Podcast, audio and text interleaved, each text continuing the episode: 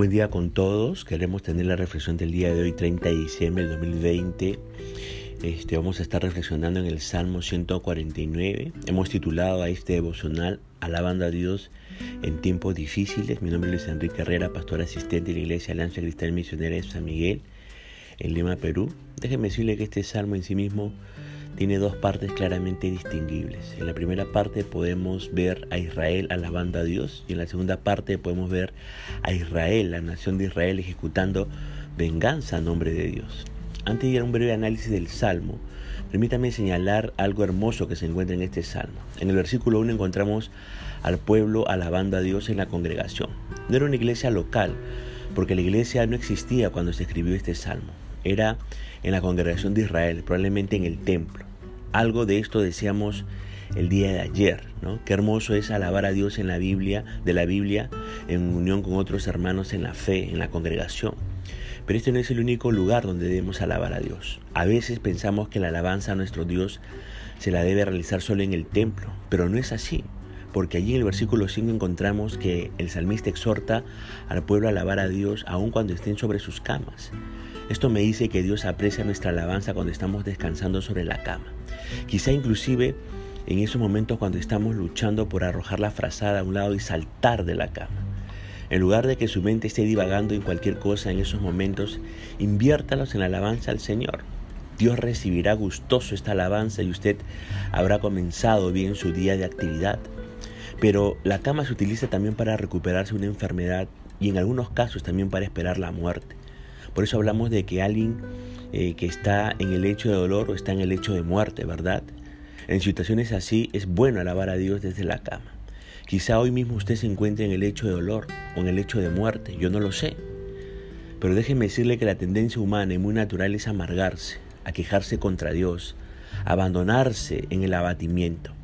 Pero no sea su tendencia natural actúe sobrenaturalmente porque usted es una nueva criatura en Cristo Jesús. Si le confesó en arrepentimiento su pecado a Dios y lo recibió como el Salvador y el Señor de su vida. En lugar que lamentar y quejarse contra Dios, eleve a Dios una sentida alabanza. Dios lo recibirá con gusto y usted se sentirá mucho mejor. Al Señor se le debe alabar en el alborozo de una congregación, pero también en la soledad de una cama, pero no solo allí, ¿eh? También se le debe alabar en medio de las luchas y las pruebas. Esto es lo que vemos al final del Salmo. El versículo 6 dice, exalten a Dios con sus gargantas y espada de dos filos en sus manos. La vida cristiana, usted sabe, no es un lecho de rosas. Muchas veces Dios nos somete a diversas pruebas, no para hacernos la vida miserable por si acaso, sino para ayudarnos a crecer en la fe. Si no entendemos el propósito de Dios para las pruebas, nos hallaremos murmurando o quejándonos contra Dios. Pero Dios espera nuestra alabanza en medio de las pruebas. Es fácil alabar a Dios cuando tenemos salud, cuando tenemos dinero, cuando tenemos amor. Pero cuando faltan todas estas cosas, la tendencia natural es a desanimarnos y reclamar a Dios. Pero allí es cuando tenemos que actuar sobrenaturalmente para elevar a Dios alabanza en lugar de queja. Recuerde usted a Pablo, el apóstol y Silas, cuando luego de ser azotados sin misericordia en la ciudad romana de Filipos, fueron arrojados en una fría celda para ser atados al cepo. ¿Qué estaban haciendo a medianoche? Cuando no podían dormir por las heridas y la incómoda posición de ese instrumento de tortura llamado cepo. ¿Qué estaban haciendo? Dice el relato bíblico que estaban orando y alabando a Dios. Y a Dios le agradó mucho esa conducta y no pensó dos veces en mandar un terremoto para liberar a sus fieles siervos. Si usted está en medio del fuego de la prueba, Seque sus lágrimas con lo que tenga la mano, mire al cielo y eleve una plegaria de alabanza a su Señor. Dios lo recibirá con gusto y muy probablemente eso será el inicio de su salida de esa prueba.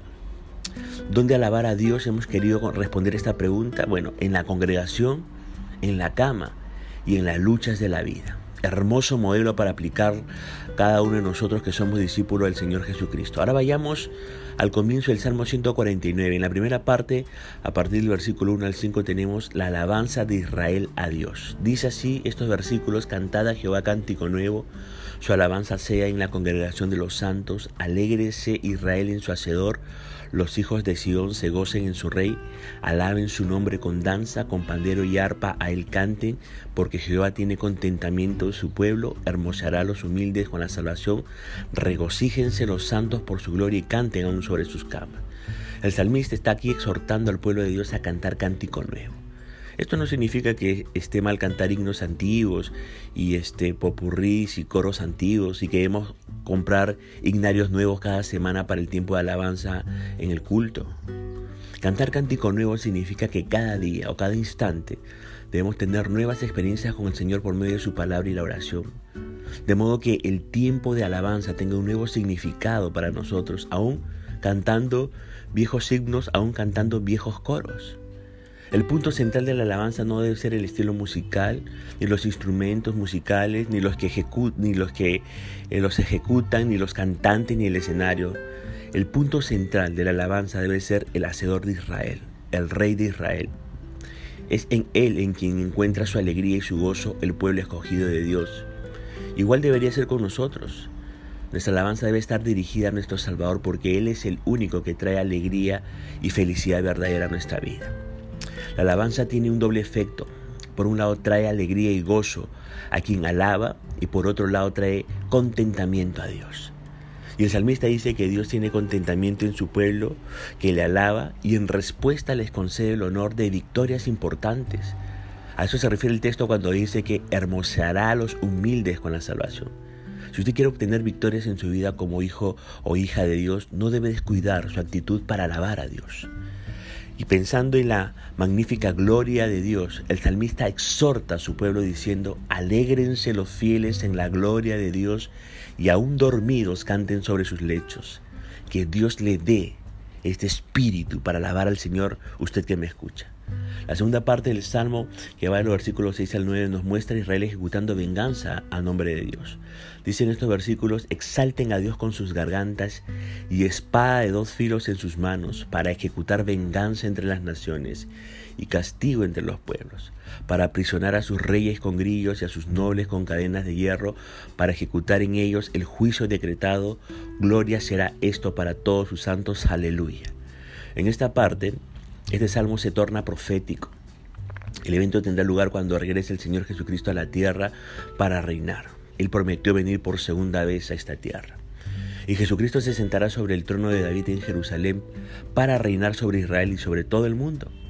Pero previo a este hecho importante, Dios mismo se encargará de quitar de la tierra todo vestigio de rebelión contra Él y contra su pueblo Israel. En un sentido muy real, Israel será el instrumento para que Dios ejecute venganza, un mundo que por miles de años ha perseguido a su pueblo escogido y ha afrentado a su Hijo Jesucristo. Por eso llegará el tiempo cuando Israel ejecutará venganza entre las naciones y castigo entre los pueblos. Los reyes del mundo serán atados con grillos y los nobles con cadenas y recibirán la ira de un Dios enojado con ellos por su rebeldía. Esto será un fuerte testimonio a favor de Dios. A nadie le quedará la menor duda de que Él es soberano. Todo, todos, todo esto nos motiva a alabar a Dios por siempre. Por eso el salmista pone su sello de aleluya al final del salmo. Y de esta manera termina este hermoso salmo haciéndonos recordar, ¿verdad?, que tenemos que alabar a Dios en los tiempos difíciles, en nuestras camas y en medio de la congregación con los otros creyentes. Dios nos ayuda a aplicar ese modelo de alabanza a Dios en nuestras vidas y hasta aquí queremos poner punto final al devocional del día de hoy, deseando que la gracia y la misericordia del Señor pueda seguir acompañándole a, usted, a su familia y Dios mediante nos estaremos comunicando el día de mañana. Dios le bendiga.